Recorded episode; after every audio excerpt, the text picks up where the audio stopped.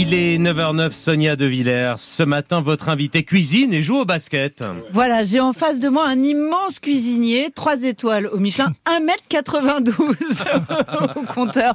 Bonjour Alexandre bonjour, Mathia. Bonjour, bonjour soyez, bonjour. soyez le bienvenu. Merci. Alors, vu votre taille, vous jouez quel poste au basket? Euh, Deuxième arrière, deuxième arrière shooter. Voilà, deuxième J'ai arrière. joué deuxième arrière shooter. J'ai joué. Vous continuez de jouer. J'ai joué un petit peu avec mon fils. Ouais. J'ai joué puis je continue encore un petit peu parce que quand on a la passion de la balle orange, je crois que c'est dans le sang, ça n'arrête jamais. Eh ben justement, parlons-en du basket.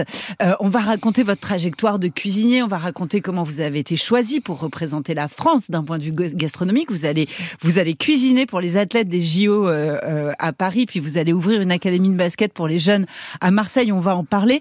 Mais d'abord le basket. Pourquoi ne pas avoir filé aux États-Unis plus jeune, où le basket et le sport en général a une vraie place dans la vie universitaire des, des jeunes, ce qui n'est pas du tout le cas en France. Exactement. Bah en fait, moi j'ai eu la chance. euh, J'avais été recruté par Villanova Basketball à l'époque, euh, donc une université américaine où je voulais euh, approcher cette université. Mais figurez-vous, un été, en allant jouer au basket euh, à New York euh, sur les playgrounds, on m'appelle et on me dit euh, il y a une place qui se libère chez Fauchon, place de la Madeleine à l'époque de Pierre Armé qui était Ah oui chef pâtissier.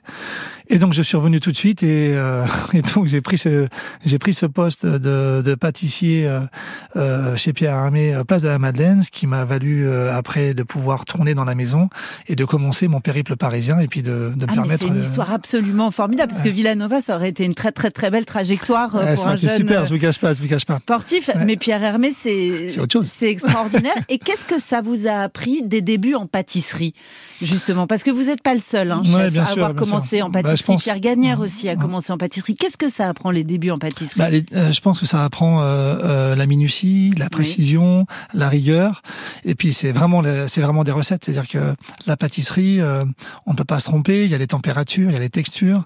Euh, si évidemment euh, on n'incorpore pas un élément euh, l'un après l'autre comme il se doit, il peut y avoir un foisonnement, il peut y avoir une réaction chimique qui fait que votre pâtisserie peut être ratée. Donc c'est vrai qu'il faut être très vigilant, très concentré. Et puis il y a une précision, une précision de, une précision de tout. Et je pense que ça m'a aidé effectivement dans l'après, surtout dans la cuisine. On va raconter un petit peu votre cuisine parce qu'on est très nombreux à, à ne jamais, avoir eu la chance de dîner dans un restaurant 3 étoiles.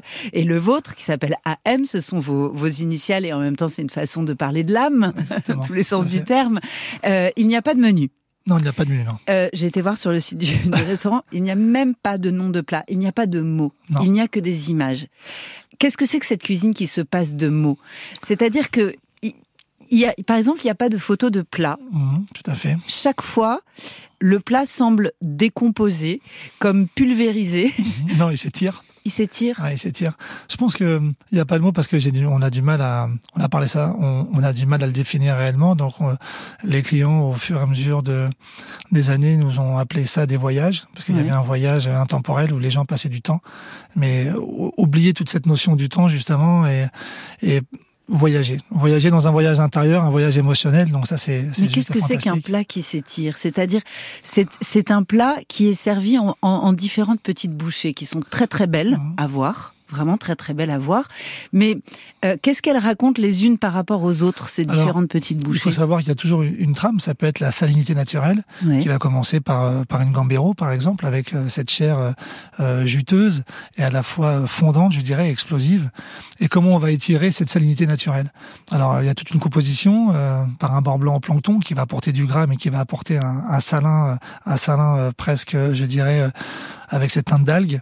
Et, euh, et ensuite, on va jouer j'aime pas ce mot-là, mais sur les sur les sur les textures. Donc les textures euh, vont vraiment apporter une, une résonance. Il peut y avoir euh, le piment. Chez nous, il y a le piment, la torréfaction et, et les épices qui font, qui est vraiment la colonne vertébrale de, des histoires que l'on raconte.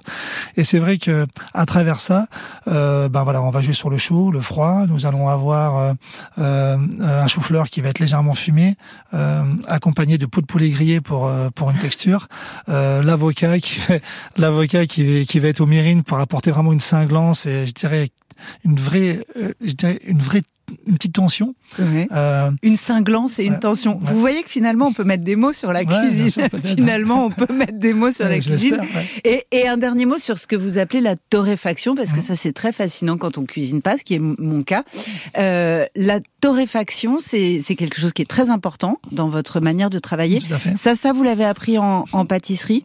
Bah on la, on l'apprend évidemment déjà au départ en pâtisserie quand on, on fait à peine euh, juste griller ou torréfier euh, par exemple des noisettes ou des amandes ouais. au four euh, par, tout simplement à la poêle. Et après vous apprenez les teintes. Vous voyez que par exemple pour une noisette il faut faire attention parce que y a cette petite fine pellicule. Il faut que ça soit torréfié mais qu'il reste le croquant mais qu'on vient pas sur l'amertume l'amertume douce. Donc on reste sur le sur le gourmand de la noisette presque ce goût d'artichaut ouais. qui en ressort et ça, je pense, c'est des composantes euh, qui, c'est un travail de longue haleine qui fait qu'on arrive à faire de la torréfaction douce, de la torréfaction euh, rapide, euh, juste passer euh, au barbecue ou alors. Si, si vous saviez, j'ai une réalisatrice qui s'appelle Lucie Le Marchand qui aime immensément cuisiner et pâtisser. Et dans mon casque, là, je l'entends à quel point elle est heureuse de vous, de vous, entendre raconter ça. Je vous fais écouter euh, Victor Wenbanyama parce que on parle de basket et d'avenir du basket, basket en France et aux États-Unis, évidemment c'est la star de l'année. Bien sûr. With the first pick in the 2023 NBA draft, the San Antonio Spurs select Victor Wembanyama.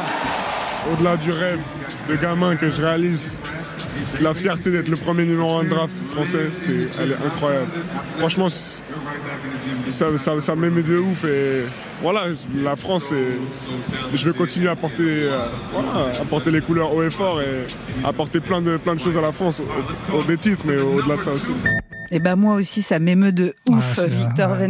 Vous aussi, beau, beau. Alexandre C'est beau, bien sûr. Oui, c'est beau. Voilà. Nous, on s'est roulé toute l'année par terre pour essayer de l'avoir en interview. On n'a pas réussi, mais on vous avoue, on est très content. On va pouvoir parler. On va pouvoir parler de basket. Vous avez euh, été sélectionné. Il y a trois chefs français qui vont bien cuisiner ouais. pour euh, les athlètes, les 10 000 athlètes qui vont mmh. concourir euh, au moment des, des, Jeux Olympiques de 2024 à Paris. Euh, évidemment, cuisiner pour les JO, c'est à la fois comment dire, euh, faire partie d'une vitrine de la gastronomie française, évidemment. Mmh. C'est du prestige. Euh, mais c'est aussi cuisiner pour des sportifs. Et des sportifs dans un moment de leur carrière de sportif. Mmh. Dans un moment. Et donc, ça veut dire c'est un, un, énorme enjeu d'un point de vue nutritionnel. Ah bah c'est un enjeu majeur. Ouais. Euh, le village olympique, c'est le cœur des Jeux. Et on participe, je dirais, euh, modestement, directement à la, à la performance des athlètes. Donc, on ne peut pas ne pas prendre en compte euh, les conditions, on va dire, nutritionnelles de, des athlètes. Pour moi, c'est c'est pas possible parce que évidemment, étant ancien sportif, on connaît l'impact de la nutrition avant et après. Et nous, on a une charge quand même qui est relativement euh, belle, c'est-à-dire que nous, on est là pour apporter le côté ludique, je dirais, le côté, euh, on va dire, on sort un petit peu du cadre des jeux, c'est-à-dire que le savoir-faire à la française.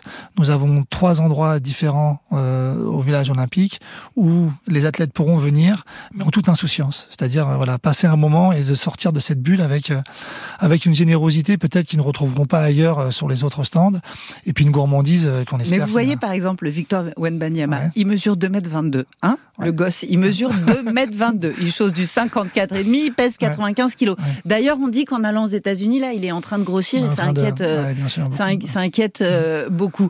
Mais qu'est-ce que ça mange un athlète de 2 m 22 Il bah, faut lui demander parce que c'est vrai que quand il est, en compétition? Compétition, c'est énorme. Enfin, c'est des repas. Euh... C'est des repas, mais en prise. Après, après, ça dépend de la morphologie de chacun. Je dirais lui déjà, déjà, il a une morphologie un peu différente. Vous avez vu, il est fin, comme vous avez dit, et, euh, par rapport à son poids taille, il y a une différence euh, mmh. incroyable. Donc, il pèse 95 Voilà, kilos. donc il assez fin. Euh, on voit qu'il fait un travail de gainage et qu'il fait un, un, travail dans les préparations même d'avant-match, euh, des préparations euh, assez particulières. Donc, je pense que lui, ça devient presque quelque chose d'exceptionnel de, en termes de nutrition. Je serais, je serais curieux de savoir moi quelle est son alimentation au quotidien et comment justement il anticipe cette performance. C'est ça. Ouais. Et évidemment, on ne se nourrit pas du tout de la même manière selon les sports et évidemment. selon les ouais. et selon les les, les, les gabarits. Euh, vous, on va parler de, de l'académie que vous allez euh, créer euh, à Marseille, Bien justement sûr. pour faire le pont entre la nutrition et le sport, et, et aussi euh, tout le brassage social et culturel que ça peut que ça peut représenter. Mais au fond, euh, qu'est-ce que le basket vous a appris en cuisine? Parce que vous parliez de la pâtisserie, Ouais. mais le sport de haut niveau, le basket, moi j'ai des gamins qui font du basket, mes, mes fils font du basket, c'est le geste, le geste, le geste. La répétition, ouais, bien sûr. C'est ça. Mais pas que, mais il y a aussi. euh, Marquer un panier. Ouais, mais je dirais plutôt les valeurs qui sont autour. Moi, je dis le sport m'a éduqué. Pourquoi? Parce que vous avez euh, la bienveillance, vous avez l'empathie, euh, vous avez le fair play, euh, vous avez la Le transmission, collectif. le collectif, Mm. la vie et puis Apprendre à perdre. C'est ça. C'est juste une étape. C'est pas voilà, c'est on gagne tout le temps. Et euh, c'est c'est ce sont des choses, des valeurs comme ça que l'on perd. Et moi, c'est ce qui m'a construit. Et, euh, et, Ça veut dire quoi? Ça veut dire qu'une brigade en cuisine, c'est un sport collectif? Ah bah évidemment, Ouais. évidemment. Et puis je pense que avec un coach qui un coach qui a, qui a- qui a plusieurs casquettes, qui est aussi entraîneur, qui peut être aussi, euh, qui peut être aussi euh, préparateur physique et, et manager général. Moi, j'ai toutes les casquettes, mais c'est surtout de prendre soin des autres et de les mettre, euh, de, de mettre ses collaborateurs à des endroits euh, à laquelle ils se sentent le plus à l'aise et comment ils peuvent et d'anticiper et de savoir comment ils peuvent- s'épanouir et comment ils peuvent. euh, Exactement comme quand on place Voilà. un joueur sur le terrain au bon endroit. Je pense que c'est ça aussi. C'est ça Ouais, aussi. Puis ça. on voit quand on commence un peu à, à s'essouffler, qu'est-ce qu'on peut apporter comme énergie pour euh, revigorer et donner et donner encore de l'envie? Alexandre Mathia est mon invité, chef 3 étoiles, euh, 1m92 au compteur. On parle basket et gastronomie ce matin sur France Inter, il est 9h19.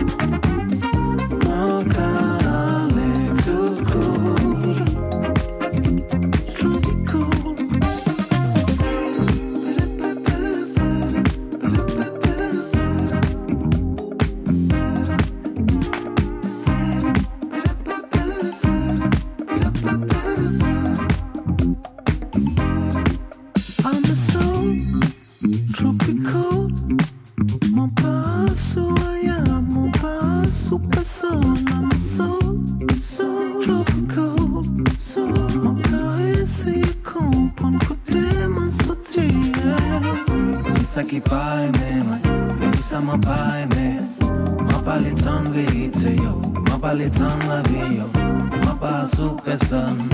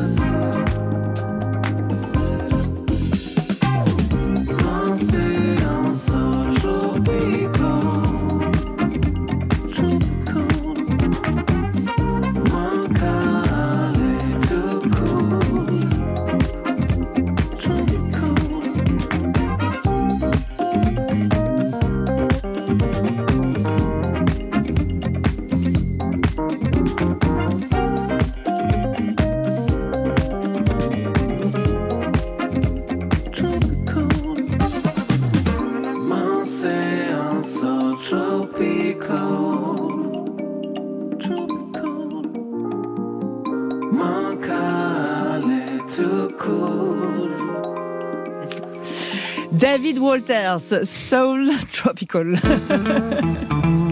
France Inter, le 7-9-30, L'interview de Sonia De Villers. Et vous m'entendiez parler basket avec Alexandre Mazia, chef 3 étoiles, installé à Marseille. Son restaurant s'appelle La M, euh, l'âme, si, si vous voulez tout savoir. Euh, et on parlait aussi, on parlait aussi basket. Alors, je voudrais qu'on parle de cette académie que vous allez euh, ouvrir à Marseille euh, pour les jeunes Marseillais, pour les pros, pour les amateurs de tous les âges, mais quand même spécifiquement à destination des jeunes. D'abord, Marseille, pour nous tous, cher Alexandre, nous tous parisiens, Ouais. pour nous, c'est le temple du football. Ouais. Alors, le basket à Marseille, vraiment? Ouais, basket à Marseille, vraiment. Déjà, on a monté cette association avec Lamine Diarra, qui est un ancien basketteur, Ouais. euh, éducateur sportif aussi. Mais Marseille, oui, évidemment. Pourquoi, pourquoi le basket? Parce qu'évidemment, il y a, il y a un vrai, il y a un vrai potentiel, euh, il y a un vrai euh, réservoir, je dirais, avec des vrais passionnés qui n'ont pas forcément les structures, qui n'ont pas forcément aussi. C'est ça, ça manque de terrain, ça manque de lieu, ça manque de structure, ça, manque de c'est ça, club. Ça, manque de club. Euh, et puis des fois, euh, évidemment, euh, ils n'ont pas accès, au club de manière, de manière facile. Donc l'idée, c'est aussi Pourquoi? Parce que ça coûte cher une parce inscription que ça coûte cher, évidemment, ça coûte cher. Et puis souvent, on manque de compétences aussi, on manque d'entraîneurs. Les infrastructures n'ont pas suffisamment de, euh, de remarques d'entraîneurs compétents. Mhm. Euh, et puis, euh, et puis, il faut, il faut pouvoir. euh, moi, ce qui, ce qui était intéressant là-dedans, c'est de, de pouvoir transmettre ce que j'ai, ce que je vais faire pour le, pour les Jeux Olympiques à tous ces adhérents, je dirais. C'est-à-dire, comment on allie la- la- l'alimentation, l'alimentation, Alimentation. une grande qualité nu- nutritionnelle, Nutritionnelle, ouais, c'est-à-dire c'est ça, vraiment, mais en même temps, une éducation au goût. Hein, parce Exact, que faut. voilà Ouais. et, et, et c'est vrai que là il y a un vrai enjeu de brassage social d'intégration sociale Mmh. d'éducation culturelle une éducation au goût l'éducation au goût et puis de pouvoir permettre à certains ben, de parfaire euh, leurs connaissances euh, sur le territoire, de savoir où est-ce qu'on peut trouver un bon poisson, euh, une traçabilité sans faille, je dirais, avec en mettant en avant euh, tous nos eaux alliés et de permettre euh, aux, aux jeunes de savoir ben, d'où ça vient, comment c'est fait, comment c'est produit, euh, tel produit, quelle est la saison exacte, par exemple, de l'aubergine euh, et de la tomate de manière sommaire, et puis de savoir aussi les impacts qu'ils ont aussi nutritionnels, et puis de permettre de faire aussi des passerelles de compétences, c'est-à-dire voilà de, de pouvoir euh, s'engager euh, euh, peut-être sur de la peinture, sur de la sculpture, sur de la musique, et, et tout ça avec le sport. tout ça comme clé d'entrée avec le ouais. sport. Alors évidemment, on parlait, on parlait de tarifs, Mhm. c'est-à-dire comment les jeunes des familles les plus défavorisées ont accès à une structure qui offre un très très beau matériel, de très belles installations, un lieu complètement sécurisé et en même temps toutes sortes d'interventions artistiques, Mhm. de possibilités de participer à des stages, d'avoir accès à, à de la nourriture de qualité. Et Ça coûte Bah, cher. Bah, ça coûte cher effectivement, mais on va faire des vases communicants, je dirais, avec euh, pour parfaire des compétences avec euh, des athlètes de haut niveau qui viendront parfaire euh, Mm. leurs euh, leurs compétences, et puis surtout de, bah, par contre des entreprises qui viendront euh, découvrir aussi le lieu et qui viendront faire des conférences, comme aussi des fédérations, comme aussi des des joueurs qui euh, ou des des euh, je dirais des clubs qui viendront faire des matchs. Donc évidemment ces structures seront euh, seront seront payantes pour eux, Mhm. mais euh, l'idée c'est que vraiment tous ces jeunes puissent avoir accès justement à la gratuité Gratuitement. gratuitement et surtout euh, c'est surtout ça va être un contrat qu'on va qu'on va signer avec euh, remarque les familles parce qu'on veut pas faire du on veut pas faire juste une garderie on veut qu'il y ait qu'il y ait un vrai projet individuel dans le collectif qui puisse te permettre de dire voilà euh, cette année tu vas t'engager à venir tant de fois tu vas tu vas tu vas découvrir euh, un potier tu vas découvrir un céramiste tu vas tu vas aller par exemple peut-être faire deux trois jours euh, euh, chez un- chez un confrère Mhm. euh, de permettre comme ça voilà, de faire des passerelles tout en pratiquant le sport et de voir où ça peut t'amener. Et ensuite, euh, avec ça, on va adosser euh, une école, euh, Ouais. une école, une école qui va permettre justement pour euh, Une école de sport. une école de sport pour l'inclusion, mais aussi permettre à des à des élèves qui qui sont aussi déscolarisés de pouvoir avoir accès à cette académie. Vous qui avez mais adoré Michael Jordan, Ouais. euh, mes enfants qui adorent les Brown James, Ouais. il n'y a pas un post Instagram où ils n'ont pas un verre d'alcool à la main, les basketteurs, Ouais, les ouais. grands basketteurs américains. mm, mm. L'alcool est partout. Tout, D'ailleurs, mm. ils sont tous propriétaires d'une marque de tequila euh, ou genre comme ça. Ouais. Voilà. Même dans le basket français, les basketteurs français, ils sont propriétaires de vignes, ils en parlent avec ça. Il n'y a pas un autre sport où l'alcool est aussi présent. Ça, ça marque? Les jeunes? Bah, bien, bah, j'ai, euh, je, je dirais oui, euh, oui et non. C'est vraiment dommage. Moi, je, je trouve ça dommage. Je pense que on perd un petit peu, euh, certains perdent un petit peu l'impact qu'ils ont au Mm. niveau euh, social et sociétal. Et euh, oui, bah, remarque, c'est dangereux quand on voit les tequila, quand on voit euh, Mm. les alcools qui sont Mm. qui sont pollués sur des brands. euh, C'est vrai que c'est pas c'est pas sain. Et puis surtout, voilà, euh, il y a des jeunes de, de 10 ans, 8 ans qui ne voient pas trop la différence. Puis quand on voit l'émancipation maintenant euh, euh, sociale de, de ce qui se passe. euh, euh, je dirais c'est c'est compliqué, c'est complexe. On devrait Ouais. peut-être établir quelque ça. chose là-dessus. Là, Ouais. là où des footballeurs type Ronaldo ou Pogba en conférence de presse, ils enlèvent les bouteilles de coca et ils les Ils remplacent par des bouteilles d'eau d'eau minérale. Donc il y a une vraie responsabilité en termes Ah de, oui, de nutrition, de sûr. rapport au corps euh, de la part des sportifs. Je pense que c'est important. C'est important. Puis même, vous voyez, moi j'ai reçu les équipes de France euh, de basket féminine et masculine Ouais. dans le cadre du 3-3 là, qui s'est passé, qui s'est passé à Marseille. Et euh, on a échangé sur la nutrition, mais ils étaient, euh, ils avaient les yeux ouverts. Ils avaient les, ils me disent mais c'est, c'est fantastique parce que c'est vrai que il y a, il y a un vrai problème nutritionnel euh, dans leur, euh, en marre dans leur quotidien. Et comment on peut apporter ça, comment on peut l'améliorer, et puis comment on peut donner du sens à un côté ludique, mais sans oublier le côté gourmand, Mm. pas le côté, vous savez, toujours mécanique. C'est important de garder de, bah, voilà, de la fraîcheur et du plaisir. On n'est pas là ouais. seulement pour compter les calories. Non, non, non, ça ah non, c'est sûr. Ah non. Ah non, non. Merci beaucoup Alexandre C'est moi qui vous Mazia. remercie. Merci Merci d'être venu à. Paris Merci nous à voir. Et merci Sonia De Villers.